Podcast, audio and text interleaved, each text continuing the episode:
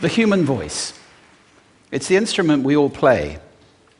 It's the most powerful sound in the world, probably. It's the only one that can start a war or say, I love you.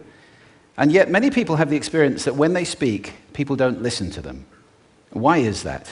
How can we speak powerfully to make change in the world?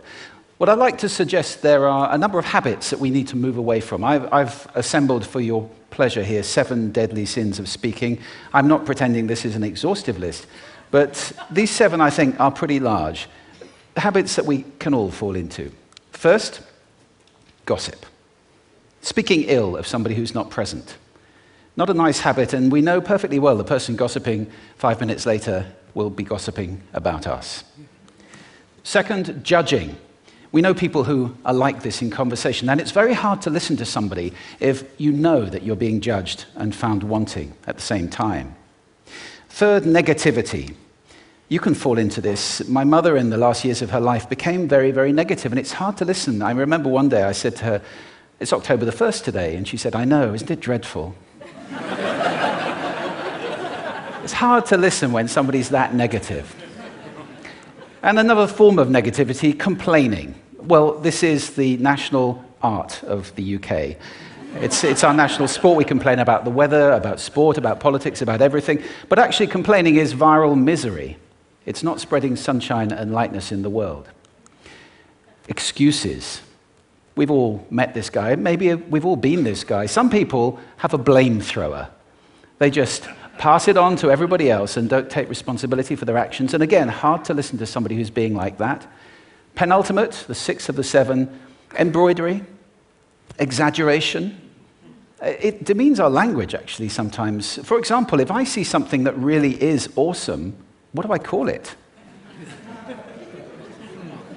and then, of course, this exaggeration becomes lying, out and out lying, and we don't want to listen to people we know are lying to us. And finally, dogmatism the confusion of facts with opinions. When those two things get conflated, you're listening into the wind. You know, somebody is bombarding you with their opinions as if they were true. It's difficult to listen to that. So here they are seven deadly sins of speaking. These are things I think we need to avoid. But is there a positive way to think about this? Yes, there is. I'd like to suggest that there are four really powerful cornerstones, foundations that we can stand on if we want our speech to be powerful and to make change in the world. Fortunately, these things spell a word. The word is hail, and it has a great definition as well. I'm not talking about the stuff that falls from the sky and hits you on the head. I'm talking about this definition to greet or acclaim enthusiastically, which is, I think, how our words will be received if we stand on these four things. So, what do they stand for? See if you can guess. The H Honesty, of course. Being true in what you say, being straight and clear. The A is authenticity, just being yourself. A friend of mine described it as standing in your own truth, which I think is a lovely way to put it. The I is integrity, being your word, actually doing what you say, and being somebody people can trust. And the L is love. I don't mean romantic love, but I do mean wishing people well, for two reasons. First of all, I think absolute honesty may not be what we want. I mean, my goodness, you look ugly this morning. Mm, perhaps that's not necessary. Tempered with love, of course, honesty is a great thing. But also, if you're really wishing somebody well, it's very hard to judge them at the same time. I'm not even sure you can do those two things simultaneously. So, hail.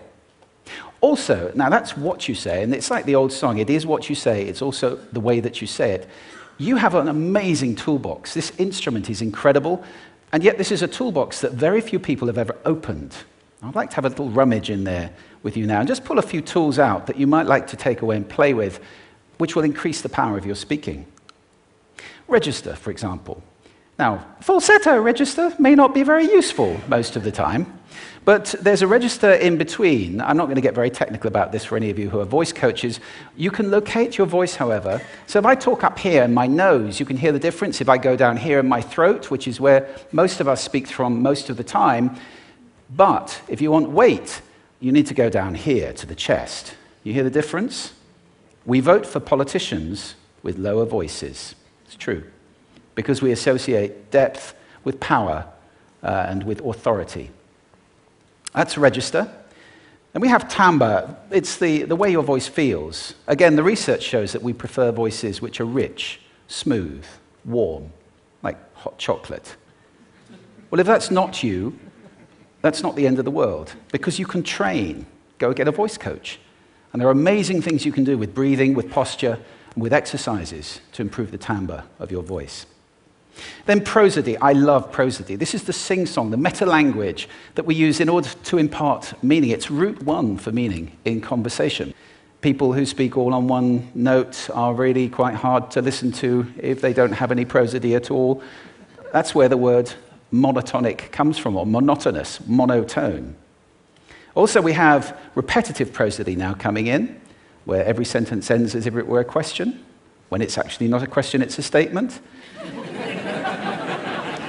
And if you repeat that one over and over, it's actually restricting your ability to communicate through prosody, which I think is a shame. So let's try and break that habit. Pace. I can get very, very excited by saying something really, really quickly, or I can slow right down to emphasize. And at the end of that, of course, is our old friend silence.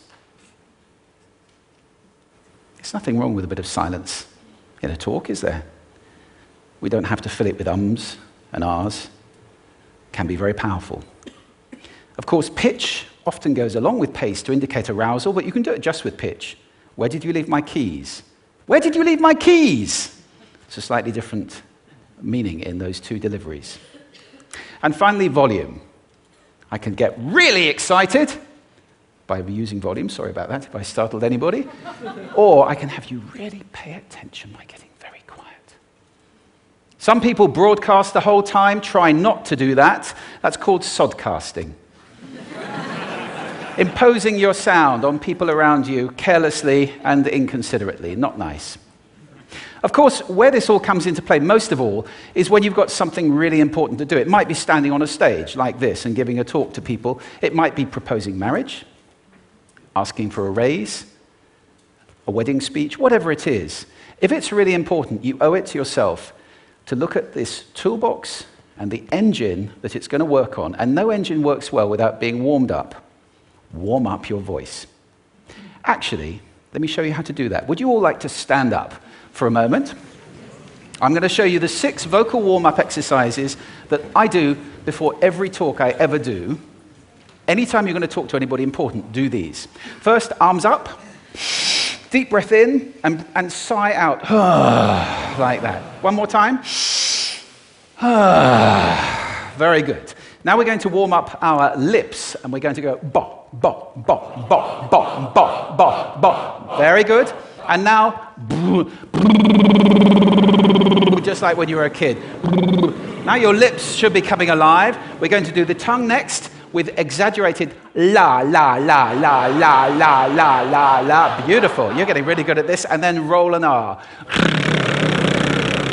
That's like champagne for the tongue. Finally, and if I can only do one, the pros call this the siren. It's really good. It starts with we and goes to or. The we is high, the or is low. So you go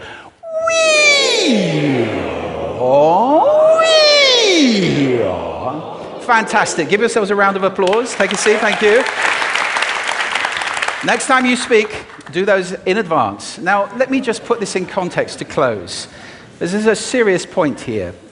This is where we are now, right? We speak not very well into people who simply aren't listening in an environment that's all about noise and bad acoustics. I have talked about that on this stage in different phases. What would the world be like if we were speaking powerfully to people who are listening consciously in environments which were actually fit for purpose? Or to make that a bit larger, what would the world be like if we were creating sound consciously and consuming sound consciously and designing all our environments consciously for sound? That would be a world that does sound beautiful and one where understanding would be the norm. And that is an idea worth spreading. Thank you. Thank you.